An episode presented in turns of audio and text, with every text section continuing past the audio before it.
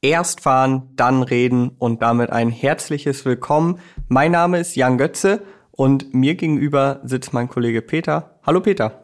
Hallo, hallo. Ich bin auch hier. Mein Name ist Peter Fischer und heute kümmern wir uns im Autobild-Podcast Erst fahren, dann reden um eine Ikone des Automobilbaus in ihrer neuesten Form sozusagen. Denn es geht um einen Fiat 500. Korrekt. Und den Fiat 500 oder den Fiat Cinquecento, je nachdem, wie man möchte. Den gibt es schon seit 1957 und jetzt gibt es eine neue Version. Aber bevor wir darauf eingehen, erstmal ganz klassisch, wie ihr es gewohnt seid, hier der Sound.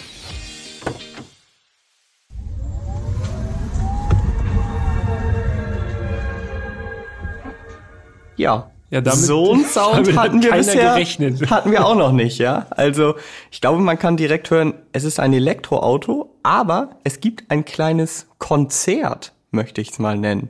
Genau, und zwar muss man auch eigentlich erklären, wie das zustande kommt oder wie man das hervorruft, dieses kleine äh, Konzert.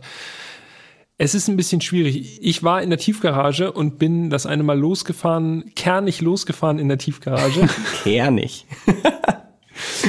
Ja, die Kollegen Robin und Andreas waren noch an einem anderen Fahrzeug zugange in der Tiefgarage und ich habe gedacht, was ist das denn für eine Melodie? Und dachte, die würden in, irgendwo mit dem Infotainment rumspielen und auf maximale Lautstärke irgendwas abspielen. War aber nicht. War aber überhaupt nicht. Äh, und es hat ein bisschen gedauert, bis ich dann rausgefunden habe. Ich, also ich dachte echt, ich habe einen an der Marmel. So auf einmal so Konzertmusik irgendwie, klassische Musik. Und es ist tatsächlich so, wenn man zum ersten Mal etwas stärker beschleunigt, dann ertönt eben diese Musik. Genau, also wenn man jetzt einfach in das Auto einsteigt und losrollt, dann macht er es nicht, sondern eben etwas stärker beschleunigen dann und auch dann nur das erste Mal nach dem Start des Fahrzeugs. Also wenn man weiß, wie es geht, ist es einfach zu reproduzieren, ansonsten nicht ganz so leicht. Genau, und es ist auch relativ laut. Ne? Also man nimmt es auch innen wie außen wahr. Also es ist nicht nur so, dass man das jetzt über die Lautsprecher einfach nur im Innenraum hört, sondern auch alle, die draußen stehen, wundern sich. Ja, das stimmt. Jetzt haben wir quasi eine von, ja, ich glaube, mehreren Besonderheiten schon mal vorweggenommen, müssen aber eigentlich erstmal ganz konkret erklären, um welches Fahrzeug es sich hier dreht. Wir haben gesagt, ja. Fiat 500, okay, da hat wahrscheinlich jeder irgendein Bild zu, ob es nun der ganz klassische Fiat 500 ist oder das seit 2007 angebotene Modell, also der neue Fiat 500, wenn man so möchte. Genau, im Retro-Design dann eben schon. So, genau. Ja. Und jetzt gibt es eben noch einen weiteren Fiat 500. Also das 2007er Modell ist weiterhin im Programm, den gibt es als Hybrid. Und jetzt gibt es den sogenannten, der heißt wirklich so, neuen Fiat 500. Und den gibt es nur noch als Elektroauto. Genau, also der neue neue Fiat 500. Es ist ein bisschen verwirrend alles, aber das 2021er also Bauer, 500. Baujahr quasi. Ja. Genau. Und warum haben sie den jetzt nicht einfach nur Fiat 500e beispielsweise genannt? Das hat folgenden Grund. Es gab schon mal einen Fiat 500e und zwar äh, vom alten neuen Fiat 500.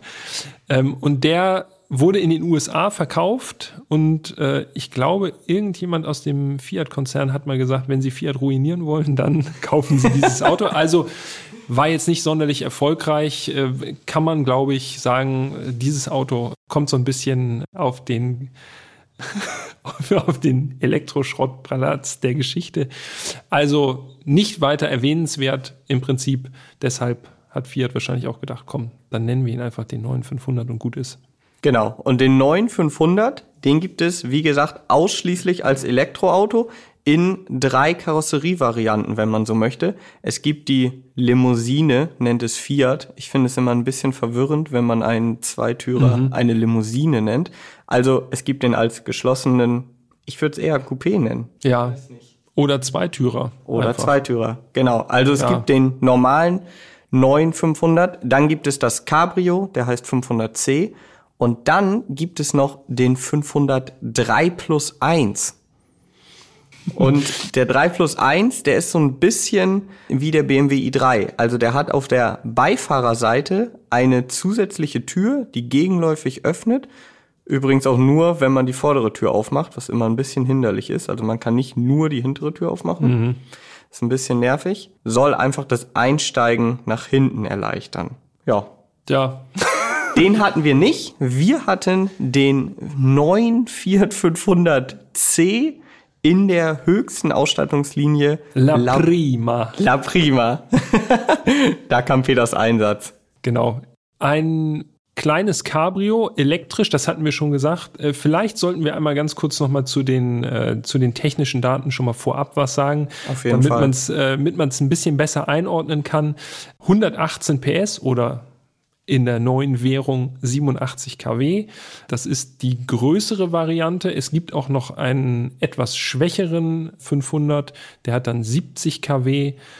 Unsere hatte eine Batterie oder einen Akku von 42 Kilowattstunden. Das soll dann angeblich so für 300 Kilometer reichen. Dazu werden wir nachher noch kommen, glaube ich. Genau, auf jeden Fall. Und die kleinere Variante, von der ich gerade eben gesprochen hatte, hat dann einen 23,8 Kilowattstunden Akku, also nochmal eine ganze Ecke kleiner. Und ja. Reichweite von 190 Kilometern ist da angegeben für den kleineren. Und äh, vielleicht, wenn wir gerade schon dabei sind, können wir auch einmal den Basispreis des neuen Fiat 500 nennen. Als Zweitürer in der ja, niedrigsten Ausstattungslinie Action kostet der 26.790 Euro.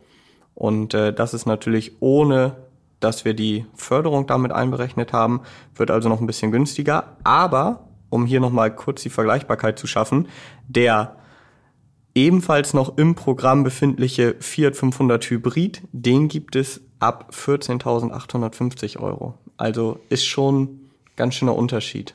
Ja. Wenn man sagen, also elektrisch die neue, die neue möchte. Technik lässt sich Fiat auch ganz gut bezahlen. So viele Zahlen jetzt, ne? Boah, eigentlich müssen wir jetzt wieder zum Design-Abschnitt kommen, so dass wir wieder ein bisschen was, was Handfestes hier bieten können. Das ist auch gut, denn im Vergleich zum bisher bekannten Fiat 500 hat sich auch optisch etwas verändert. Und zwar an der Front gibt es so eine Art, ich nenne es mal Augenbrauen in der Haube. Ähm, der Tagverlichter, finde ich, sieht ganz gut aus. Er sieht sogar meiner Meinung nach so ein bisschen, so ein bisschen grimmig aus. Ja, anders als der Verbrenner Fiat 500, genau. der ja sehr freundlich, naiv in die Welt guckt mit diesen kugelrunden Scheinwerfern. Ja, stimmt. Finde ich auch. Also optisch von vorne sehr gelungen. Sie haben natürlich trotzdem die klassische Fiat 500 Form, also sehr rund, alles beibehalten. Er ist weiterhin sehr kompakt, was die Abmessung angeht. Eben einfach leicht modernisiert, damit man auch erkennt, okay, es ist ein neues Fahrzeug, wenn man so möchte. Er hat sehr liebevolle Details im Innenraum, da kommen wir später nochmal zu, aber auch außen. Und zwar fallen mir da als erstes die, äh, die Seitenblinker ein. Mhm die sind wirklich so ein bisschen eine Hommage an ja die ganz frühen Fiat 500. Es sind dreidimensional gestaltete Seitenblinker, die aus der Motorhaube so ein bisschen rausragen. Also auf jeden Fall wurde Wert darauf gelegt, diesen Elektro Fiat 500 ein bisschen anders aussehen zu lassen, wobei man sagen muss, er hat natürlich noch diese klassische Grundform. Ne? Das finde ich finde ich auch irgendwie gut. Vielleicht sprechen wir einmal ganz kurz über Retro-Design im Allgemeinen. Also ich hatte ehrlich gesagt so ein bisschen mich daran satt gesehen. So vielleicht so vor 10, 15 Allgemein Jahren. Allgemein meinst du genau. jetzt? 2007 kam der damals neue Fiat 500 im Retro-Design. Das war eine coole Sache. Der New Beetle, okay. Nicht ganz so eine coole Sache, meiner eine, Meinung hat, nach. eine, hat eine starke Fanbase, das ist was wert, aber mir persönlich hat er jetzt nicht besonders gefallen, muss ich sagen. PT Cruiser war auch noch so ein Objekt. Also das hat mich persönlich überhaupt nicht begeistert, muss ich gestehen. Den Mini müssen wir dann an der Stelle aber auf Stimmt. jeden Fall erwähnen. Der Mini in der Neuauflage damals. Mittlerweile muss ich sagen, Retro-Design finde ich wieder richtig gut. Vor Ja. allem bei Elektroautos. Also wir kennen es ja auch vom Honda E zum Beispiel. Mhm. Ich finde, das passt einfach richtig gut zu so kleinen elektrischen Stadtautos. Gibt den Charakter. Und Ja. man muss sagen, es ist ja bei den beiden Autos, die wir jetzt angesprochen haben, also sowohl Fiat 500 als auch beim Honda E, gut gemacht. Also ich finde, es ist immer so ein schmaler Grad beim Retro-Design. Man kann schnell drüber sein. Man Ja. kann schnell so einfach zu viel wollen. Oder man kann halt versuchen, es genau richtig zu machen. Und das ist, finde ich, beim Fiat 500 auf jeden Fall gelungen. Also man erkennt einen Unterschied zum Verbrenner. Allerdings erkennt man sofort, dass es ein Fiat 500 ist. Allein schon anhand der Grundform. Ja, genau. Also die Grund, da müssen wir vielleicht auch mal sagen, also der Wagen sieht klein aus, aber er ist schon recht groß, wenn man ihn im Vergleich zu anderen Autos setzt. Also es ist jetzt nicht wirklich ein Kleinstwagen, so wie man das vielleicht vermuten würde. Ich finde, dass äh, in der Garage, als er so da stand zwischen den anderen Autos, es ist schon ein richtiges Auto. Ne? Also es Das ist auf nicht, jeden Fall. Es ist nicht jetzt- Minimalmobilität. Es ist eigentlich. kein Smart oder so, aber er ist auch wirklich noch sehr äh, stadttauglich. Also ich habe mal gerade nachgeguckt, 3,63 Meter ist der Ja. neue lang. Und das ist, finde ich, wirklich, wenn man heutzutage bedenkt, dass ja schon äh, andere Kleinwagen an der 4-Meter-Marke kratzen, ist das wirklich noch äh, sehr, sehr überschaubar. Und vor allen Dingen bei der Parkplatzsuche kann es dann wirklich sehr hilfreich sein. Gerade in so Großstädten wie hier in Hamburg. Allerdings, allerdings. Gut, äh, Design, das war im Grunde Ja, man könnte von jetzt noch außen, äh, ist, ja, Man könnte jetzt noch sagen, äh, die Ausstattung La Prima, die legt sehr viel Wert darauf, dass man auch weiß, dass man einen Fiat fährt. Denn über das Stoffdach, denn der 500c hat eben ein ja, Stoffdach, was sich nach hinten herunterfaltet, steht wirklich, ich habe es jetzt nicht nachgezählt, aber es steht über das gesamte Stoffdach Fiat drauf. Halt x-fach, ne? Also nicht einmal groß oben Nee, nee. drauf, sondern irgendwie, ja, also bestimmt mindestens 50, 60 Mal, würde ich schätzen. würde ich auch schätzen. Also man kann wirklich nicht übersehen, dass es ein Fiat ist. Und äh, wo wir schon bei solchen Sachen sind, eine Sache, die Verbrenner vom Elektro unterscheidet. Der Elektro hat jetzt ganz neue Türgriffe bekommen. Und zwar hat der, die Verbrennerversion hat ganz normale Bügelgriffe.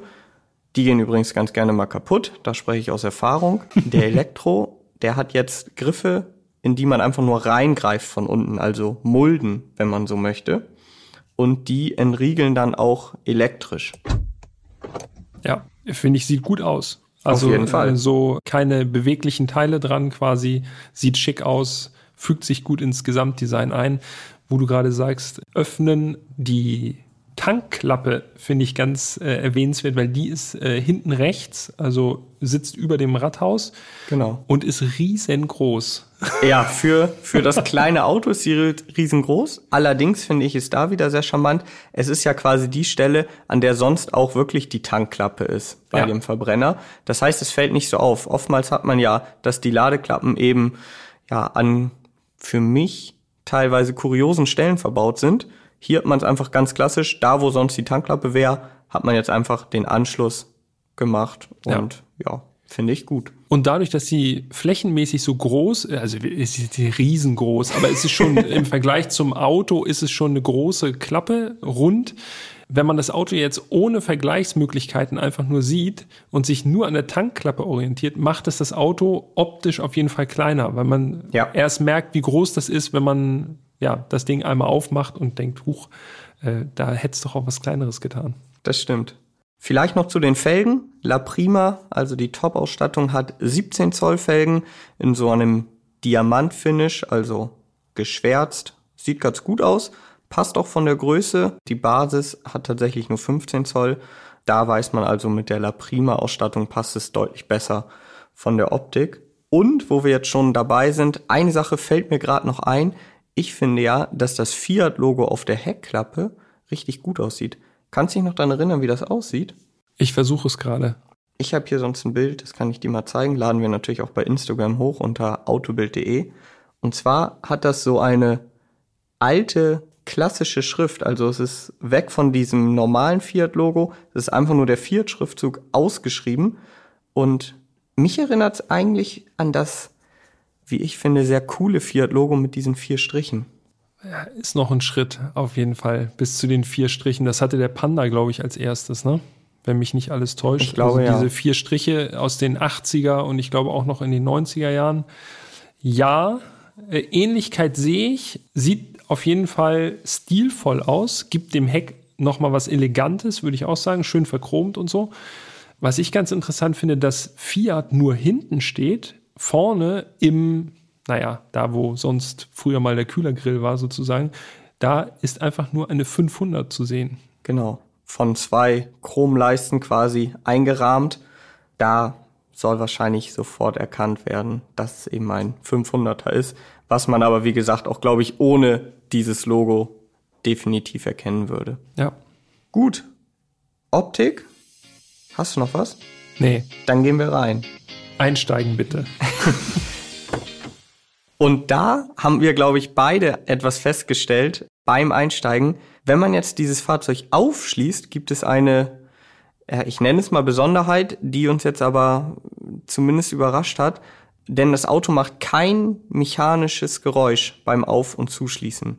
Bedeutet, komplett, komplett verwirrend. Bedeutet, ehrlich. man drückt auf den Schlüssel auf, das Auto blinkt, die Türen sind quasi auch entriegelt, aber man hört es nicht. Und das gleiche beim Abschließen. Man hat ja normalerweise immer einen Sound beim Abschließen, so dass man eben hört, aha, das Auto ist auch wirklich zu. Wenn man jetzt nachgucken möchte, ob das Auto auch wirklich abgeschlossen ist, ja, dann schließt es wieder auf, weil das Auto eben Keyless Go hat. Ja. Es ist tatsächlich Finde ich, also es gibt ein ungutes Gefühl, wenn man abends das Auto irgendwo an der Straße stehen hat, vielleicht ja. irgendwie sogar noch was drin hat, was jetzt über Nacht eigentlich drin bleiben könnte, aber wo man jetzt auch keinen Bock hat, dass das jetzt einer rausnimmt oder so. Also man geht weg, schließt zu, ist und muss sich darauf verlassen, dass es zu ist. Ja. So, ja. Ist mir so wirklich bei bisher keinem anderen Auto aufgefallen. Also irgendein mechanisches Geräusch macht eigentlich jedes Auto. Ja, es klackt zumindest. Oder genau. es ist irgendwie die Türen klacken zu, weil, äh, weil so ein Schließbolzen irgendwie sich bewegt oder so. Also ja, ist halt, dafür gibt's halt diese Melodie beim ja. Abgesehen jetzt vom Ein- und Aussteigen beziehungsweise Auf- und Zuschließen, finde ich das Cockpit vom Fiat 500 richtig, richtig gut gelungen. Auf jeden Fall. Schönes Retro-Design. Das sieht alles aus wie aus einem Guss. Es gibt einen mittig angeordneten Monitor, so im Widescreen-Format. 10,25 Zoll, wenn genau. ich das kurz einwerfen darf. Touchscreen natürlich. Darunter Klimabedienung und die äh, Ladeschale fürs induktive Laden. Jedenfalls bei unserem Fahrzeug war das so. Äh, dass es induktives Laden hatte, obwohl es auch nicht so richtig perfekt funktioniert hat. Nee, bei mir auch nicht. Aber äh, zumindest gibt es die Möglichkeit, ein Zwei-Speichen-Lenkrad, mhm. richtig schick. Bei Bisschen un unten abgeflacht, so ganz leicht. Genau, ja. Finde ich super gelungen, mit Tasten dran, also äh, auch für Knopffans gut geeignet. Eigenartig nur äh, die Aufteilung der Farben bei unserem Exemplar. Weiß außen, grau innen. Mhm. Wäre wahrscheinlich so jetzt so auf Dauer wäre es andersrum eigentlich smarter gewesen, aber gut. Ist so, muss man halt ein bisschen aufpassen, wo man mit seinen Fingern vorher war. Passt halt zu den Ledersitzen, muss man dazu sagen, denn unser Fahrzeug hatte die Eco-Ledersitze mit Fiat-Monogramm. Das bedeutet, auch auf den Sitzen stand wirklich über und über Fiat. Also wirklich in diesem Auto vergisst man, glaube ich, nie, welche Marke man gerade fährt. Also das ist wirklich richtig krass. Auch das könnt ihr natürlich bei Instagram sehen. Auch da haben wir fleißig Bilder gemacht. Die Ledersitze sind halt in so einem hellen Beige, fast schon weiß und dazu passend ist dann auch das Lenkrad gehalten. Genau. Also es sieht schon alles sehr, sehr stimmig aus. Ich glaube, da geht dann Farbauswahl so ein bisschen über Alltagsnutzen. Das passt schon. Ein Fiat 500 soll ja auch klein und schick sein. Von daher äh, kann man da gut drüber hinwegsehen. Was noch erwähnt werden muss, digitale Instrumente. Klar, Serie sogar? Genau, serienmäßig. Alles klar strukturiert, gut aufgebaut. Also ich hatte keine Fragen. Nee, äh, bei, bei der Instrumentierung nur eine einzige. Warum in aller Welt jetzt kommt achtet man nicht drauf auf die Rechtschreibung? Also ich hatte, wenn ich das aufgerufen habe, die verschiedenen Menüs Service-Intervall 202 Tage, Tage kleines T. Hm. Ja, das ist, das ist nervig. Vor allen Dingen bei einem Auto, wo so viel Wert auf Details gelegt wird. Ja, also so ein bisschen mehr Feinschliff bitte. Vor allem, das sind ja echt Sachen, die lassen sich wahrscheinlich, also ich bin jetzt kein Programmierer, aber wahrscheinlich lässt sich das äh, innerhalb von ein paar Sekunden anpassen und einfach reinspielen. Ja. Äh, da gibt's noch ein paar andere Beispiele. Also äh, Groß-Kleinschreibung muss nochmal nachgebessert werden. das stimmt, ja. Nochmal zurück quasi zum Infotainment an sich. Wer das jetzt vergleicht mit dem 2007er 500, also dem Verbrenner, muss ich sagen, ist das wirklich ein ganz schön großer Schritt. Also mhm. es ist nicht wirklich vergleichbar. Ich finde, in dem normalen Verbrenner ist es so eher rudimentär gehalten. Es funktioniert alles, man hat auch CarPlay, man hat Freisprecheinrichtungen etc. Aber es ist halt wirklich auch von der Auflösung her, es ist für einen Kleinwagen durchaus okay, aber mehr auch nicht. Und bei unserem Elektrofahrzeug war es jetzt wirklich so, die Auflösung viel besser, die Menüs deutlich umfangreicher, kabelloses CarPlay hatten wir, kabellos Android Auto auch, ähm, wobei CarPlay hat bei mir kabellos teilweise doch stark gehakt. Mhm. Ja. Ja, bei mir sowieso, das ist der Standard. ja, also bei dem, beim Fiat kann ich, beim Fiat kann ich auch sagen, hat es bei mir auch mal gehakt, aber lässt sich natürlich umgehen, wenn man das Kabel dann benutzt, dann funktioniert alles top. Aber ja, also ich finde, das Infotainment ist wirklich für einen Kleinwagen sehr, sehr gut. Ja, vor allem die Darstellung fand ich auch gut. Ne? Also das ist nicht irgendwie, man würde vielleicht erwarten, Fiat 500, das ist irgendwie so verspielt, so ein bisschen kitschig vielleicht sogar. Nee, es ist super klar, alles äh, messerscharf, ja. Darstellung top. Was mir noch aufgefallen ist, es gibt verschiedene Themes, so Darstellungsvarianten. Da habe ich gedacht, okay, cool, äh, vielleicht gibt's da ja irgendwie sowas, was so ein bisschen mehr in den Retro-Bereich geht. Da sind ja im Grunde dadurch, dass das ja alles Displays sind, sind, sind ja keine Grenzen gesetzt. Ne? Von der Grafik her kann man es ja mhm. machen.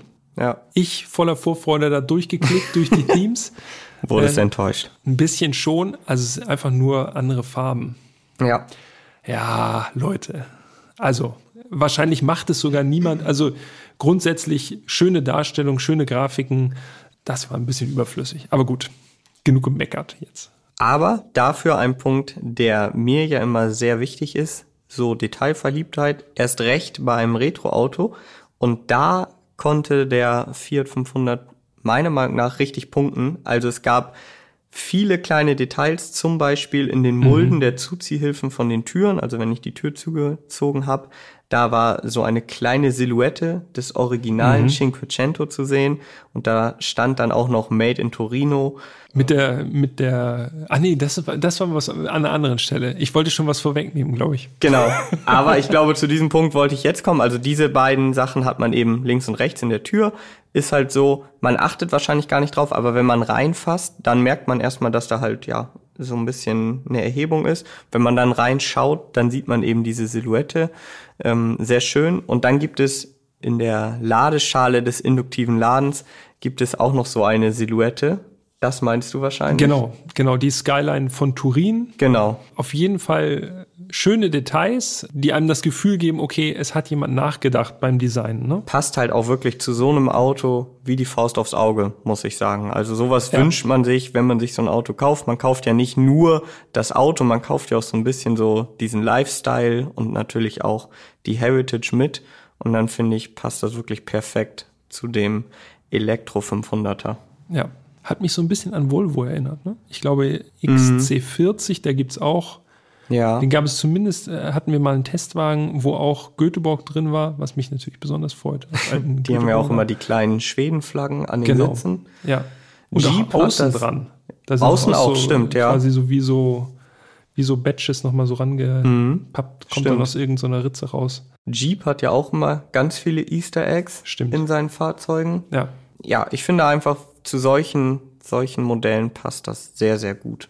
Außerdem eine Sache, die mir aufgefallen ist, nochmal zu den Türgriffen außen, das hatten wir jetzt ja schon, aber zu den Türöffnern von innen, denn es sind keine klassischen Türöffner.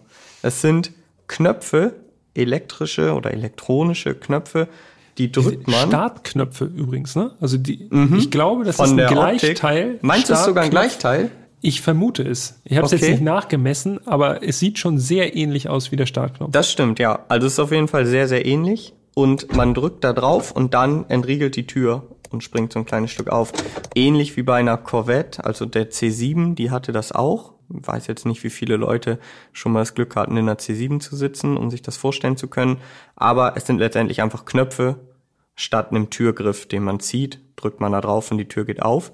Aber du hast das direkt festgestellt und mir natürlich auch gleich mitgeteilt. Für Notfall gibt's natürlich auch noch mechanische Entriegelung, weil wenn man drin ist und aus welchem Grund auch immer kein Strom mehr fließen sollte, mhm. gibt es auch noch einen Notöffner, der allerdings wirklich nur Zentimeter, nur Zentimeter äh, von diesem Türöffner-Knopf entfernt ist und dann ziehst du dran und dann entriegelt die Tür ganz normal. Also ist jetzt auch keine Notentriegelung, dass jetzt irgendwie alarmlos geht, aber man kann sich sozusagen aussuchen, ob man jetzt mechanisch oder äh, elektrisch entriegeln möchte, die Tür oder öffnen möchte.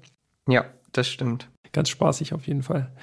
Was wir noch gar nicht erwähnt haben, und da sieht man auch schon so ein bisschen den Charakter vom 500, ist die Mittelkonsole, weil das sehe ich hier gerade, wo ich mir nochmal das Cockpit-Foto anschaue. Äh, könnt ihr natürlich auch mehr auf Instagram sehen, wie Jan ja auch schon gesagt hat.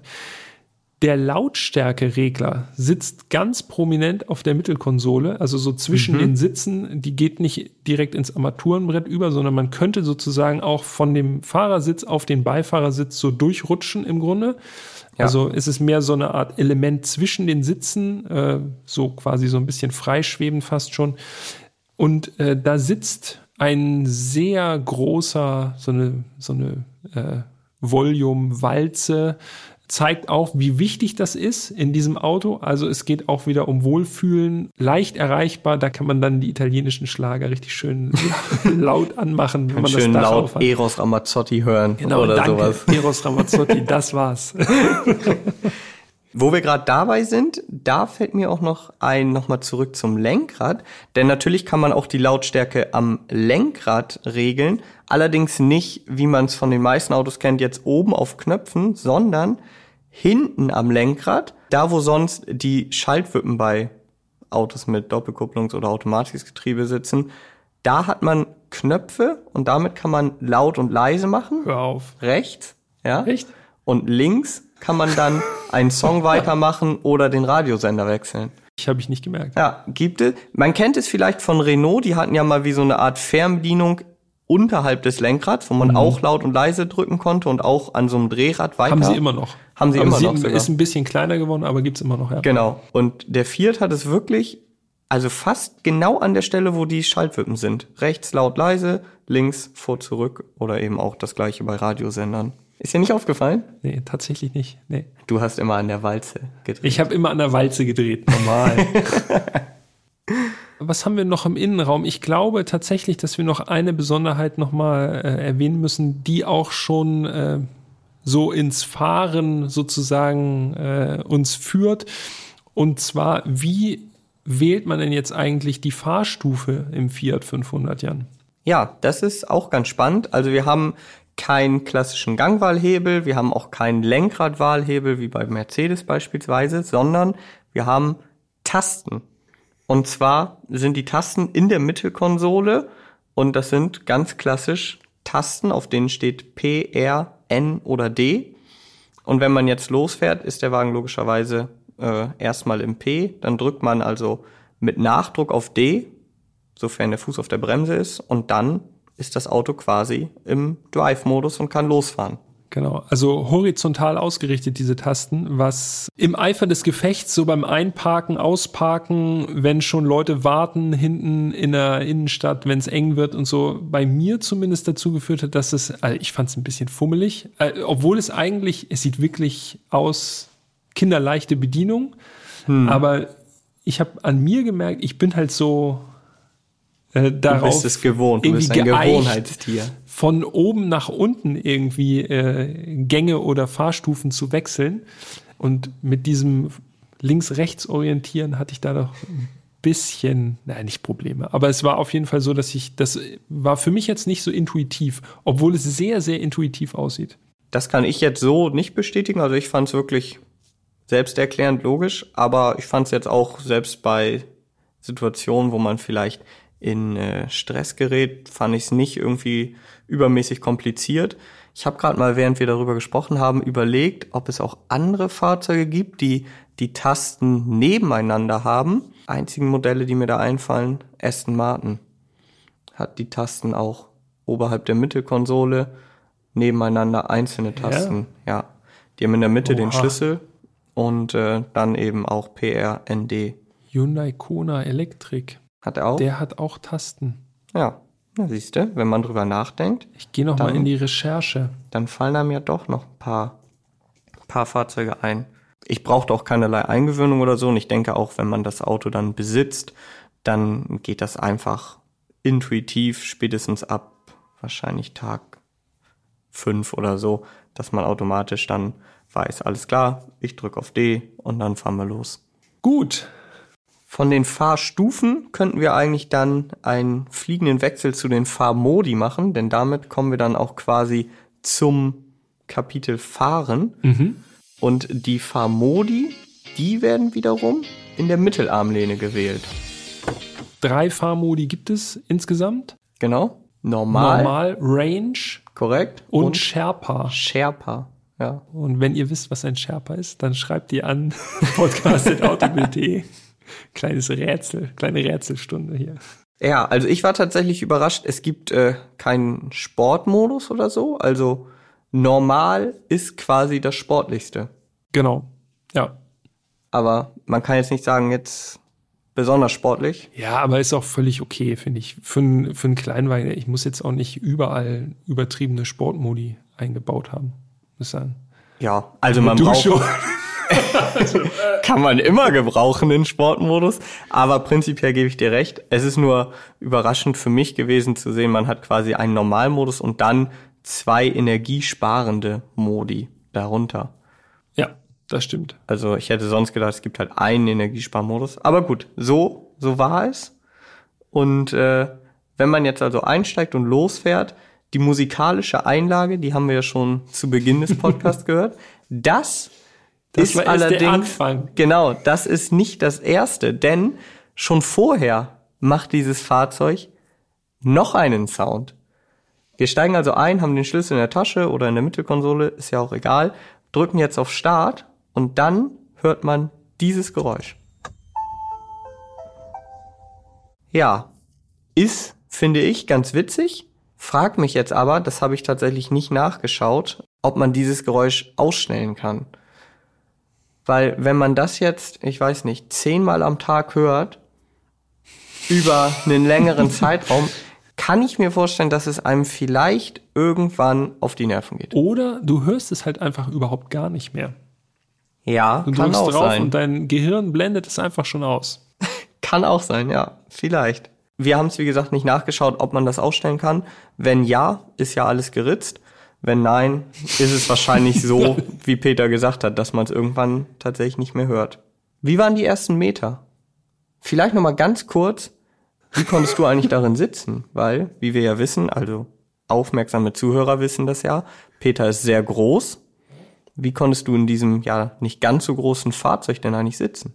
Sehr gut, muss ich sagen. Also man hat immer noch so ein bisschen diese typische Fiat 500 Sitzposition. Man sitzt relativ hoch im Auto. Also es ist so ein ansatzweise wie auf dem Stuhl. Ja.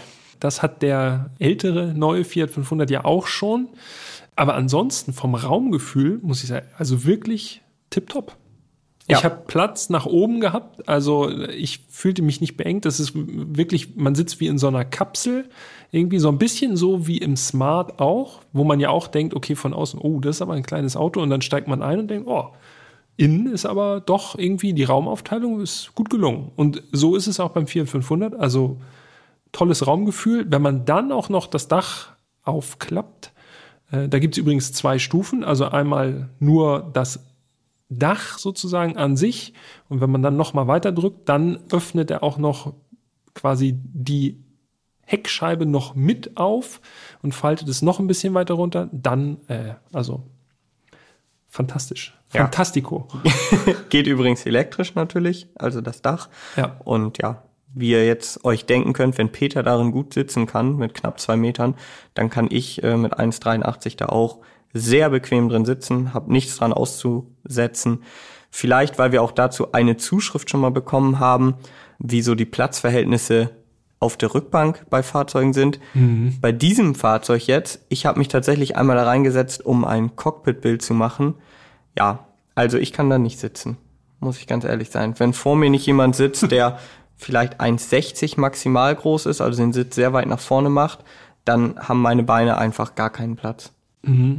Ohne das jetzt nachgemessen zu haben, würde ich aber sagen, es gibt mehr Platz in dieser Elektrovariante auf der Rücksitzbank als in der Verbrennerversion, mhm. würde ich mal schätzen. Aber ja, aus bekannten Gründen bin ich da wirklich komplett fehl am Platz. Also ist, eigentlich ist es ein Fahrzeug für zwei Personen. Genau, also ich Kinder mich, können hinten auf jeden Fall. Ich kann mich sitzen. noch an irgendeine Fahrt in einem Fiat 500 Derivat erinnern mit irgendjemandem, der hier auch im Raum ist, wo ich auf der Rücksitzbank gesessen habe. Das war wirklich Horror. Also war ja. derart eng. Es ist für den Notfall oder eben für Kinder, das passt.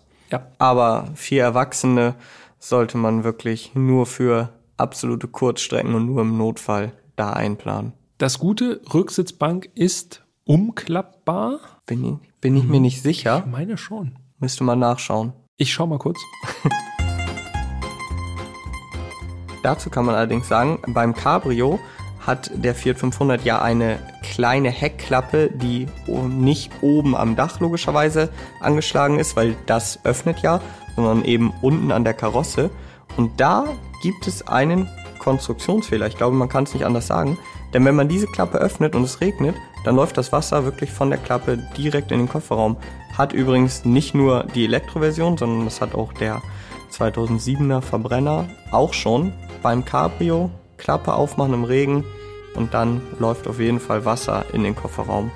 Ist nicht ganz so ideal gelöst, wie ich finde. Und? Hast du schon was gefunden? No. Ich glaube ja fast, dass sie nicht umklappbar ist. Bam. Komfortpaket kostet 500 Euro. Dieses Paket enthält Rücksitzlehne geteilt umlegbar. Ah ja. Das bedeutet im Umkehrschluss, dass man dann tatsächlich die Rücksitzbank, wenn man das Komfortpaket gebucht hat, dann tatsächlich als vergrößerten Kofferraum nutzen kann. Und das ist dann natürlich, wenn man jetzt mal irgendwie ein langes Wochenende äh, verreist mit dem Fiat 500, äh, dann hat man tatsächlich doch ein bisschen mehr Platz für Gepäck.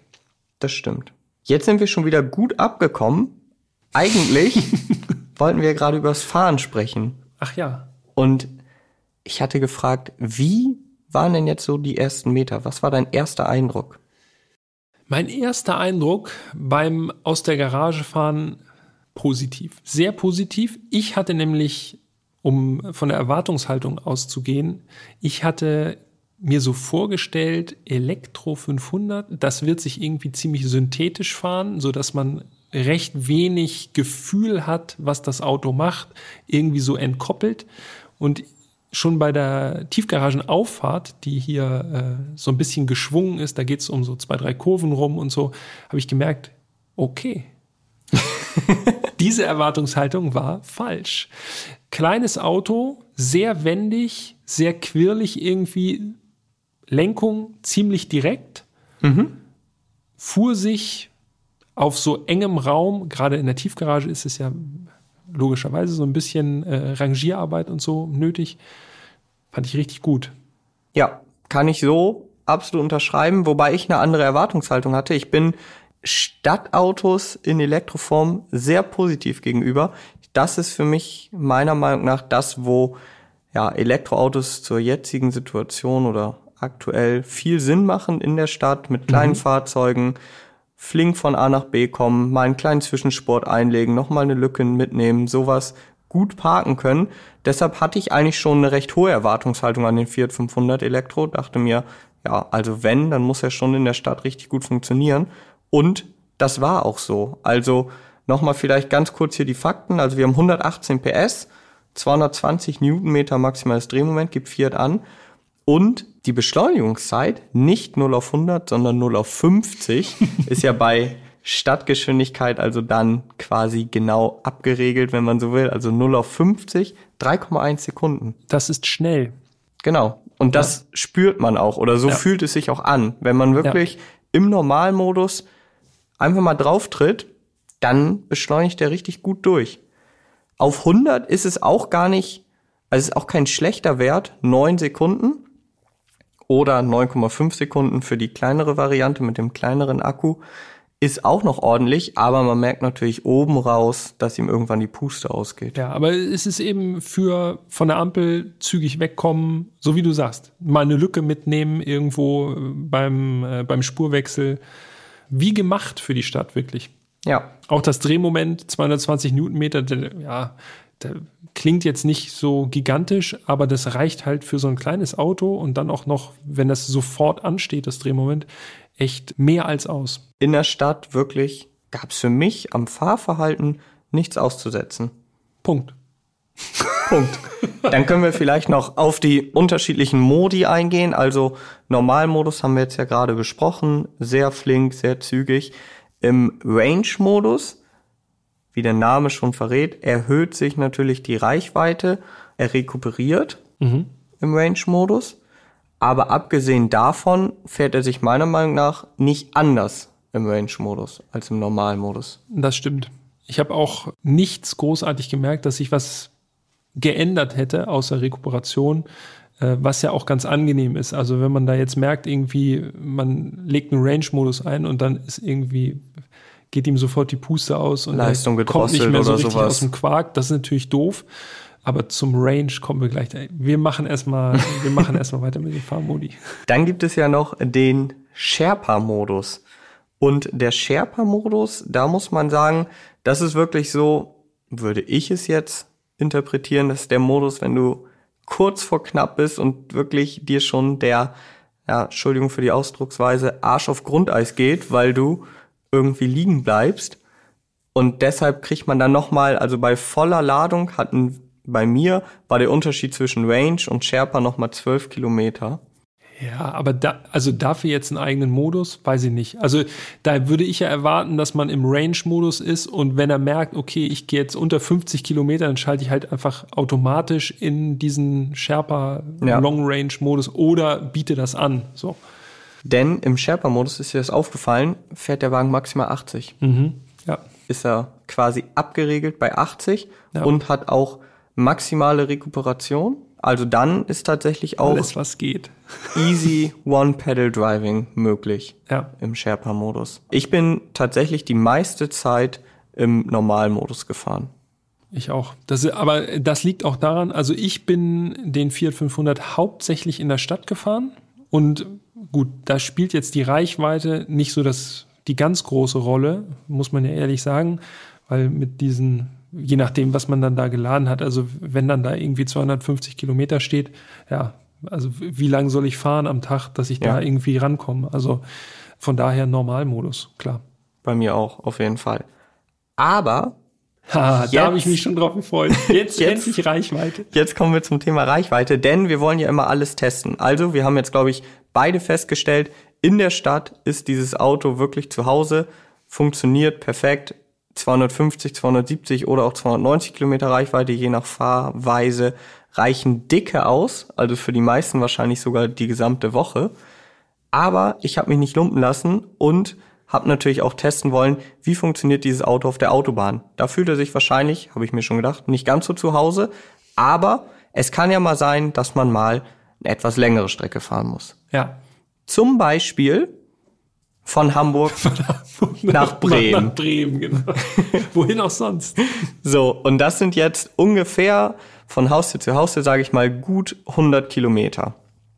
Ich habe das Auto voll aufgeladen und hatte mir überlegt, ich fahre hin, also von Hamburg nach Bremen, einfach mal so, wie es der Verkehr zulässt, also wo frei ist, auch einfach Vollgas. Dazu muss man sagen, Vollgas beim elektrischen Fiat 500 heißt maximal 150 dann geht er in den Begrenzer. Also mehr geht nicht, egal was man probiert. Das heißt Vollgas. Aber ich achte mal wirklich ganz Elektroautofahrer untypisch, überhaupt nicht auf die Reichweite. Ich war mir eigentlich sicher, dass ich mit ja, 270 Kilometern diese 100 Kilometer schaffen sollte. Bin also losgefahren und habe wirklich keinen Wert drauf gelegt, da besonders effizient zu fahren. Irgendwie äh, Verkehrssituationen. Verkehrssituation, es war ein Also du Freitag. konntest, du konntest wirklich gut durch. Genau, es war ein Freitagnachmittag und man konnte tatsächlich öfter mal 150 fahren, aber eigentlich permanent mindestens 120. Da, wo natürlich kein Limit ist, ja. Genau. Versteht sich von selbst. Ja, wer die Strecke Hamburg-Bremen kennt, der weiß, dass da fast auf der gesamten Strecke kein Tempolimit ist. So, jetzt kannst du ja mal schätzen, mit wie viel Restreichweite ich da angekommen bin. Also nach meiner Fahrweise hatte ich 270 Kilometer standen auf dem digitalen Display bei Abfahrt, 100% Akkustand. Jetzt bin ich also gefahren, wir sagen mal gute 100 Kilometer, ohne drauf zu achten. Was schätzt du, mit wie viel Restreichweite Also bin ich angekommen? 100 Kilometer, 270 Kilometer standen da. Ich würde mal schätzen, 120 werden noch Rest gewesen sein. Also sonst wäre der Verlust schon ziemlich groß, finde ich. Ja, dann muss ich sagen, an dieser Stelle war der Verlust ziemlich groß. Denn es standen noch 68 Kilometer auf dem Tacho, als Oh. ich angekommen bin. Das ist Also Das ist man eine kann sagen, man hat quasi das Doppelte der Fahrstrecke an Reichweite verbraucht. So, während angegeben, der Fahrt. genau. Angegeben ist er übrigens mit 14 Kilowattstunden auf 100 Kilometer. Das ergibt dann eben auch diese ungefähr 300 Kilometer Reichweite. Ja, ich habe deutlich mehr verbraucht, aber das hatte ich ja auch einkalkuliert. Jetzt habe ich also das Auto dort wieder vollgeladen und bin dann zurückgefahren, nicht am gleichen Tag, sondern am Sonntag und habe mir diesmal vorgenommen, ich reiß mich zusammen. Ich weiß ja, du bist schon sehr viel Ein seltenes Ereignis. das stimmt tatsächlich. Und ich weiß, dass du ja sehr viel Elektroautos auch auf längerer Strecke schon bewegt hast. Das ist bei mir, ja, habe ich auch schon gemacht, aber nicht so häufig wie du auf jeden Fall. Und habe mir also gesagt, komm, Jan, fahr mit Tempomat nach Hause und hab den Tempomat auf 90 eingestellt. Zu Peter, langsam. Peter Ey, schüttelt hier man mit dem dreht, Kopf. Man dreht, bei 90 dreht man echt am Rad. So, jetzt bin ich also wirklich wieder mit 270 Kilometer Reichweite auf dem, auf dem Display losgefahren. Voller Zuversicht, sag ich euch. Bin auf die Autobahn gefahren, habe den Tempomat auf 90 gestellt. Jetzt muss man dazu sagen, es war Sonntagabend, 21 Uhr. Die Autobahn war komplett leer, also wirklich bis auf ein paar ganz, ganz vereinzelte Autos und ich weiß nicht, fünf LKWs, die ich auf der ganzen Strecke gesehen habe, war nichts los. Und wie gesagt, es war auch kein Tempolimit auf dieser Strecke. Jetzt bin ich also gefahren mit 90. Und ich sag euch, wie es war. Nach der Hälfte der Strecke habe ich gedacht, ich raste hier gleich aus. Also, wie Peter eben schon angedeutet hat, das ist wirklich zu langsam. Es war so langsam, dass ich dachte, ich komme nie an. Plus, ich war auch wirklich unkonzentriert, das muss ich zugeben, weil wenn, man muss sich das vorstellen, da ist kein Auto, du fährst auf einer dunklen Autobahn abends und du fährst die ganze Zeit 90. Man hat das Gefühl, man kommt nicht voran. Ich habe überall hingeguckt, selten auf die Straße. Ich habe einfach gemerkt, wie ich unkonzentriert wurde. Hab also dann den Tempomat auf 100 erhöht. Ja, Gibt's ich, doch gar nicht. ich weiß, das macht überhaupt keinen Unterschied Schwach. am Ende des Tages. Bin dann aber wirklich mit 100 nach Hause gefahren, also die Autobahn entlang, in der Stadt natürlich dann langsamer. Und jetzt, nach diesem... Hellwach und voller Adrenalin. Genau, maximal konzentriert. Jetzt, nach diesem Experiment, wieder die Frage, Ja. es ist ja die gleiche Strecke, nur in die andere Richtung. Ausgangssituation, 270 Kilometer Reichweite, gute 100 Kilometer bin ich gefahren mit maximal 100. Was schätzt du, hatte ich an Restreichweite? Also aus meiner Erfahrung mit so einigen Elektroautos, die ich auf längeren Strecken gefahren bin, muss ich sagen, da gehe ich davon aus, dass diese 100 Kilometer, vor allem zwischen 90 und 100, das muss schon realistisch sein für meinen Geschmack. Also dementsprechend hattest du wahrscheinlich mindestens 170 Kilometer noch auf der Uhr. Ich würde aber sogar noch sagen, wenn du ein Stück noch 90 gefahren bist, ich schätze jetzt mal 183. Ja, also ich traue mich kaum hier an dieser Stelle jetzt zu sagen, aber es war so, die Restreichweite betrug 88 Kilometer.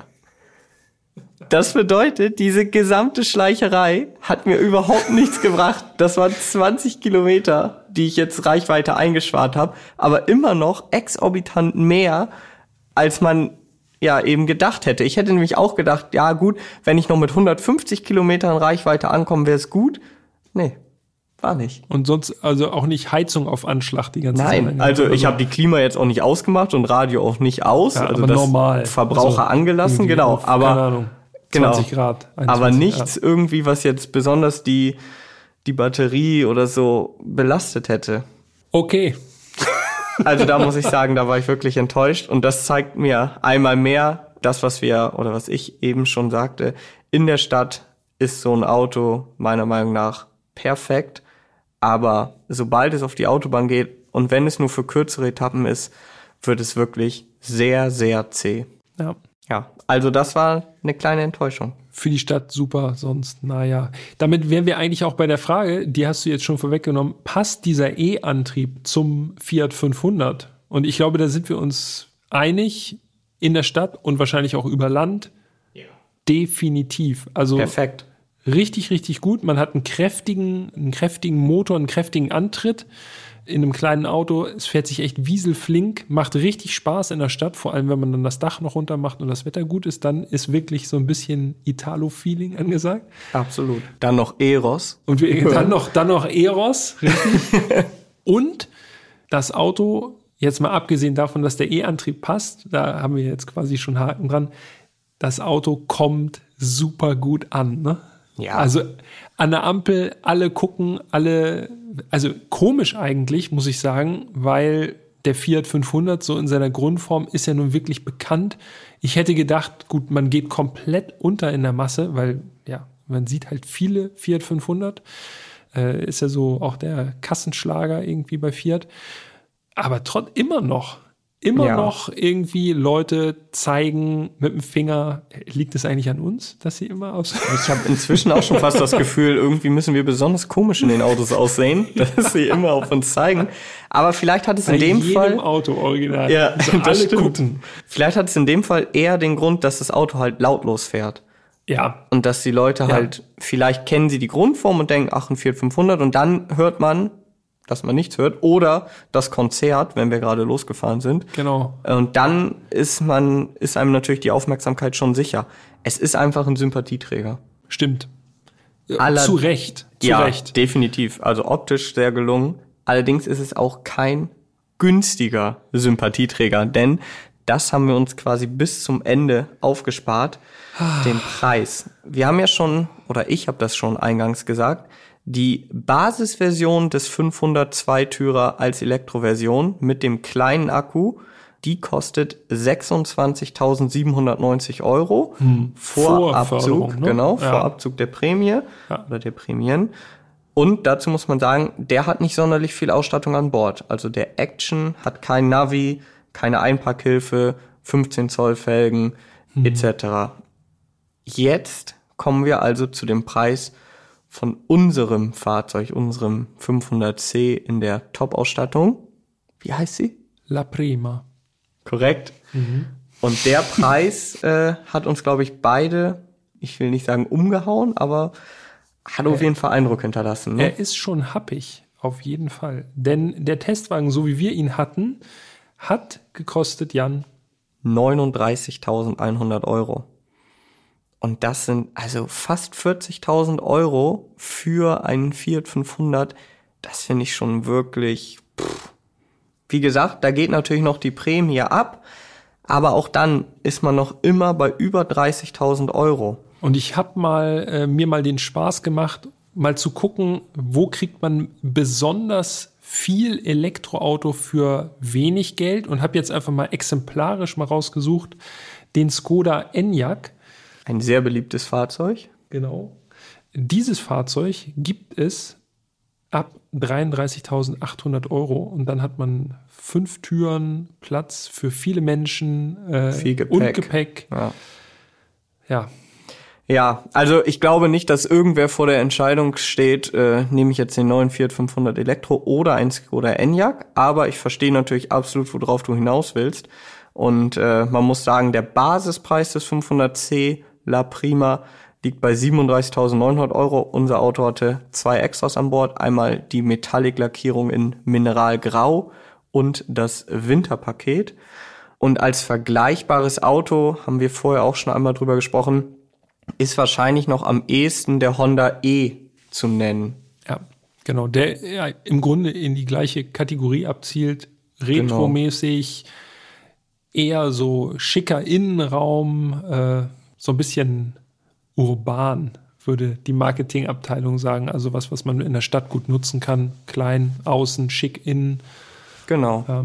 Und der kostet, nur zum Vergleich, ab 33.850 Euro, ist also ähnlich teuer. Wenn man jetzt bedenkt, dass der Fiat 500 ja in der Basisausstattung günstiger ist, ist man aber irgendwo so grob in dem gleichen Bereich. Ja, Ja, kleine Elektroautos sind halt einfach nicht günstig. So, ne? Also, nee, kann man nicht sagen. wer kauft sich dann den Fiat 500 in der Elektrovariante? Also ich glaube ganz klar, was wir auch schon gesagt haben, es ist halt A, ein Sympathieträger, es geht natürlich auch viel um den Style. Ich finde, es ist mehr oder weniger halt ein reines Stadtauto. Klar, der kann auch Autobahn, aber es ist eigentlich ein reines Stadtauto. Ein reines Stadtauto für 40.000 Euro ist natürlich schon ein teures Spielzeug, wenn man so will. Andererseits glaube ich, und das prophezeie ich jetzt hier an dieser Stelle mal, dass sich das Auto gut verkaufen wird. Ja. Und zwar gerade in so Großstädten wie jetzt Hamburg. Denn, jetzt kommt mein Vergleich, hier in Hamburg sieht man ja auch beispielsweise super viele Brabus Smart. Ein Auto, was ja auch vom ganzen Damit habe ich nicht gerechnet. Platzangebot Ja. null Sinn macht, super Ja, teuer ist, aber die sieht man hier halt zuhauf.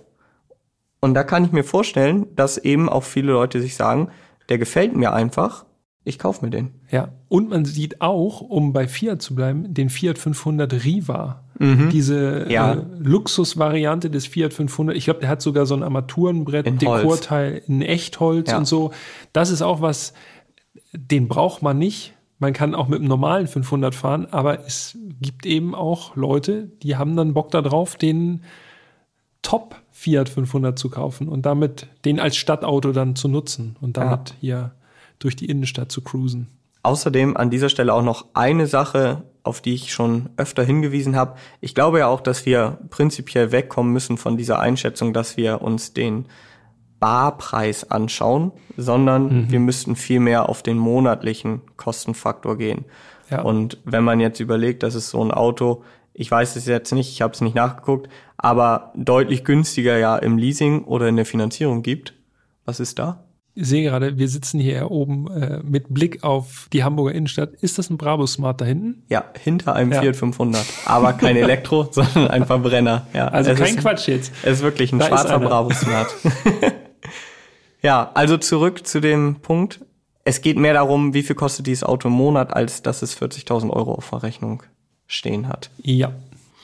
Und da wird er dann doch ein bisschen erschwinglicher. Wie gesagt, meine Prophezeiung steht. Ich glaube, der Wagen wird sich gut bis sehr gut verkaufen. Ja, möchte ich aber nicht gegenhalten, weil das äh, wird so kommen. Ja. Und ich kann es verstehen. Es ist ein total unkompliziertes Elektroauto einfach. So. Mit Was Stil. perfekt- Mit Stil. Was perfekt für die Stadt ist. Damit Noch was? sind wir eigentlich durch, würde ich sagen. Das würde ich auch sagen. Das war Folge Nummer 14. Wenn ihr Anregungen habt, Kritik, Lob, was auch immer, äh, Vorschläge, welche Autos wir mal fahren sollen, dann schreibt uns gerne an folgende E-Mail-Adresse. podcast.autobild.de. Das gilt natürlich auch, wenn ihr uns schreiben wollt, wie ihr den Fiat 500 so seht. Würdet ihr den auch als Elektroversion kaufen, auch zu diesem Preis? Oder sagt ja, ist ein bisschen happig? Oder sagt ihr sogar, ja, ich glaube, der muss als Verbrenner, äh, das muss ein Verbrenner sein? Das sind alles Fragen, die uns natürlich auch interessieren, wie ihr das so seht. Und äh, ja, an dieser Stelle bleibt uns dann, glaube ich, nicht mehr viel übrig, außer zu sagen, vielen Dank fürs Zuhören. Und, Und, äh, ich, ich spoiler noch kurz. ich wollte gerade sagen, Nächstes Mal, nächstes Mal Zweitürer, Ankündigung. wieder ein Zweitürer, aber kein Elektroauto. Genau, ja. Es wird was Schnelles, auf jeden Fall. Ja, es ist nicht das perfekte Stadtauto. Nein, ich glaube, das ist ein guter Ausstieg. auf jeden Fall. Seid gespannt. Wir hören uns. Bleibt gesund und munter. Bis dahin. Danke. Bis bald. Ciao, ciao.